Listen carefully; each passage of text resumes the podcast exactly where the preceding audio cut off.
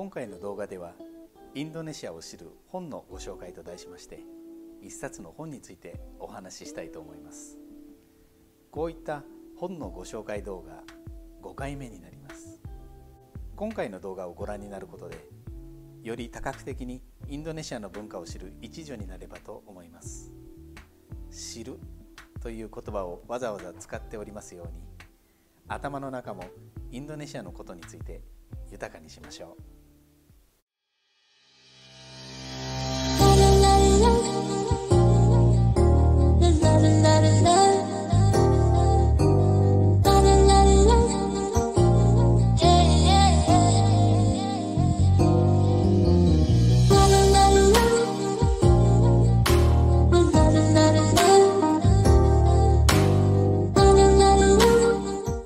回ご紹介する本はマルバン郡春女ウィロゴ著染谷義道宮崎浩二役のジャワ人の思考様式です。役者のお二人は文化人類学を専攻ジャワ研究をされた方々です。そして著者の春女ウィロゴさんはこの本の中の役者後書きによりますと1916年ソロ生まれソロはこのジョクジャカルタからですと車で1時間45分。まあ今はちょっと車が増えてますので2時間ぐらいかかりますかね。東へ行ったところです。ただ高校はバタビア今のジャカルタですね。で大学も法科文学哲学を学ばれまして日本の占領軍政時代には軍の宣伝部に所属。戦争でソロに避難。ジョクジャカルタで日刊誌の記者。ソロでは高校で教鞭を取られジャカルタで再び学んで人類学の学位を取得。その後政府の情報省に勤務。1559年から74年まで国連事務局勤務。ということで、まあ、幅広く学んで多様な職種国際経験もありということなんですけどもその生まれですね。生まれたところに戻るとソロのプリアイといって貴族の出身なんですね。当時の環境から言えば貴族としてのほほんと生活していてもいいわけですけどそうではなくて学問の道に進む。まあそういうところからすでにちょっと異質ですよね。またその学問も当初から文化人類学が専攻ということでもないんですよね。インドネシア国内にとどまらず国外でも活躍ということでさまざまな経験から自分の出身地ジャワを遠くから俯瞰して眺める下地はあったのかもしれませんね。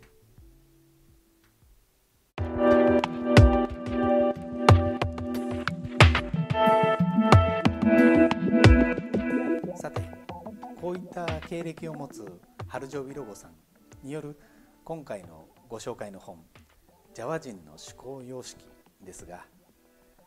皆さんからすると、まあ、そうは言ってもジャワのソロ生まれソロはジャワでもジョクジャカルタと並んで王家が残っている古都ではありますがそんな生粋のジャワ人がジャワのことを客観的に論じられるのかと思われると思私もこの本を読んでみていやそれはどうかなというところもありましたが著者自身この本の中の「はじめに」の部分でこのように述べています。ここから引用します、えー、ジャワ人のための弁護が読者のご推察通りにやはり含まれているように思われたらどうか許してほしい。とはいえ筆者はできる限り自己弁護から自分を遠ざけようと少なくとも努力はした。引用終わります、まあ、そのように述べてます。ジャワ人を正面から分析した努力の本ではありますね。ジャワ人の思考様式ですからジャワ人の思考の成り立ち元になるテキスト言い伝えから始まって年中行事生活習慣などその時々でジャワ人がどうしてそういう態度を最終的に取るのかを分析しています。そしてそれが時代とともに変化していっている。ジャワらしい文化習慣が薄れつつあることも危惧しています。でまああのいつものようにあの著作権の関係からその本の中をじっくりお見せするということはできないんですけども、まあ、あと、まあ、この本の内容を全てお伝えしようとするととても長い動画になってしまいますので、まあ、とにかく是非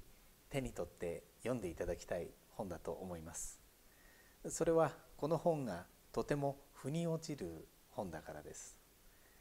インドネシアについてよく知りたいという方は是非本当に手に取ってほしい一冊です。どうして私が腑に落ちるのかというところは、え考えこの後ご披露したいと思います。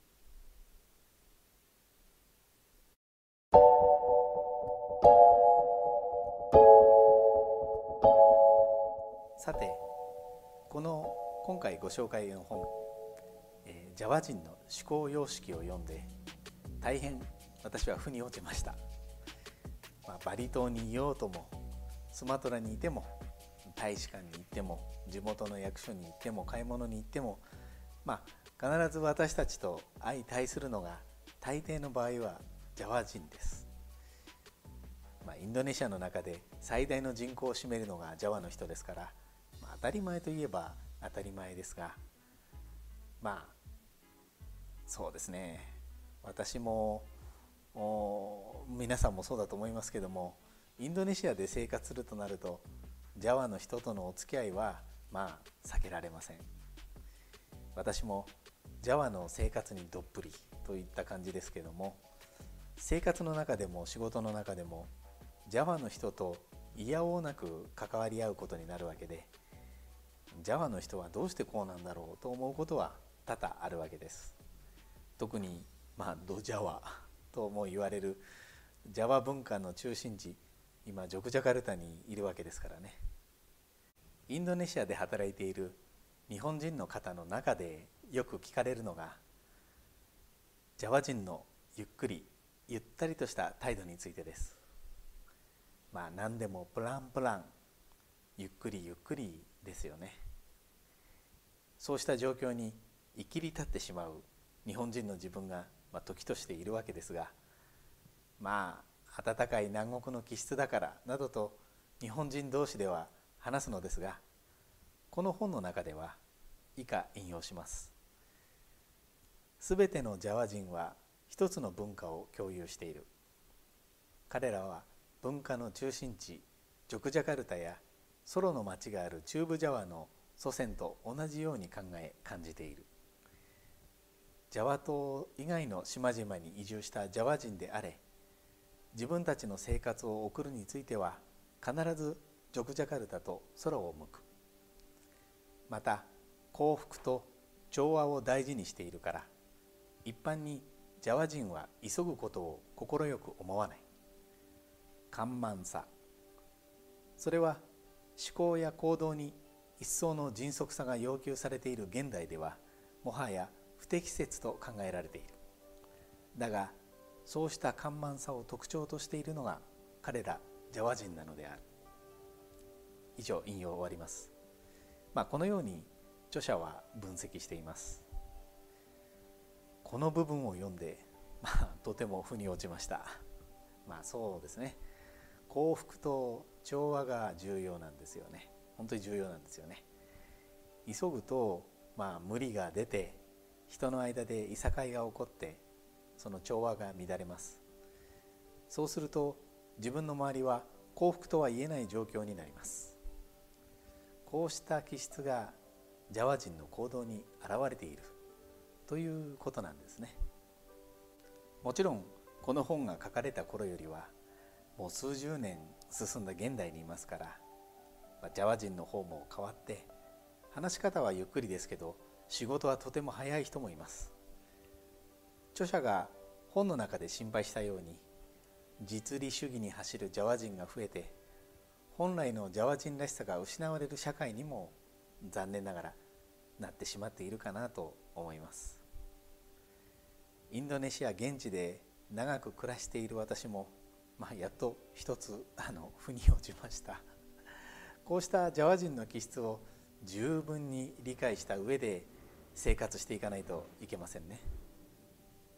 これからインドネシアに駐在留学などを予定されている方は日本人としてジャワ人が多数を占める社会でいろいろな感情を持つと思います。残念ですがしばらくはイライラとストレスを溜め込んでください。これはもう仕方のないことです、まあ、この本を読んで内容が頭に入っていたとしても、まあ、こちらにいらしてから多分イライラするだけかもしれませんね。まあそういう意味では比較的長くこちらインドネシアにいらっしゃる方々にも改めて読んでいただきたい本です。さて改めて今回のご紹介の本です。丸番軍春城ウィロゴ著染谷義道宮崎浩二役のジャワ人の思考様式ですまあの内容すべてがですねすべてのジャワ人に当てはまるということでもないんですけれども、まあ、この社会の一端を知るのには本当に参考になる本です。ぜひ手に取ってみてください。今回の動画はここまでです。もし気に入っていただけましたらいいねボタンで教えてください。では次回の動画でお会いしましょう。